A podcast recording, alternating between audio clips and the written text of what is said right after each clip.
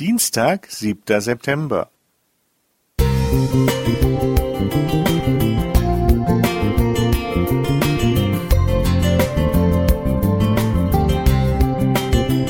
Ein kleiner Lichtblick für den Tag.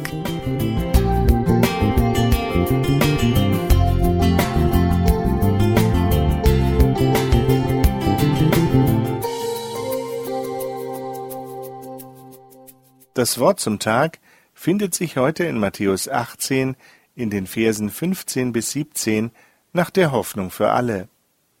Wenn dein Bruder oder deine Schwester Schuld auf sich geladen hat, dann geh zu dieser Person hin und stell sie unter vier Augen zur Rede. Wenn sie auf dich hört, hast du deinen Bruder oder deine Schwester zurückgewonnen. Will sie davon nichts wissen, nimm einen oder zwei andere mit, denn durch die Aussage von zwei oder drei Zeugen soll jede Sache entschieden werden. Wenn dein Bruder oder deine Schwester auch dann nicht hören will, bring den Fall vor die Gemeinde.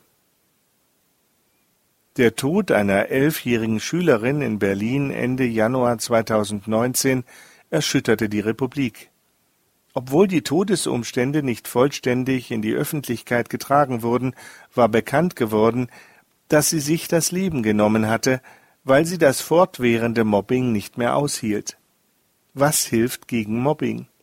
Laut Sozialarbeiter Jürgen Schmidt, der in einem Spiegelartikel zum Thema zitiert wird, lässt sich Mobbing eindämmen, nämlich durch Präventionsmaßnahmen, vor allem Werteerziehung und klare Regeln, oder durch Menschenrechtsbeobachter in der Klasse, also durch Schüler, die aufpassen, dass niemand respektlos behandelt wird und wenn das nichts nützt, durch Vier-Augen-Gespräche.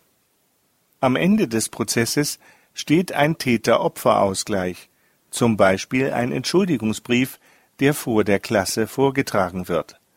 Das erinnert mich an die Vorgehensweise, die Jesus in unserem heutigen Bibeltext beschreibt. Dort steht, erst soll versucht werden, einen Vorfall, bei dem jemand schuldig geworden ist, unter vier Augen zu klären dann mit Hilfe von Zeugen. Wenn das erfolglos war, soll die Angelegenheit vor die Gemeinde gebracht werden. Ein erstaunlich aktuelles Verfahren, das auch heute in christlichen Gemeinden angewendet werden kann.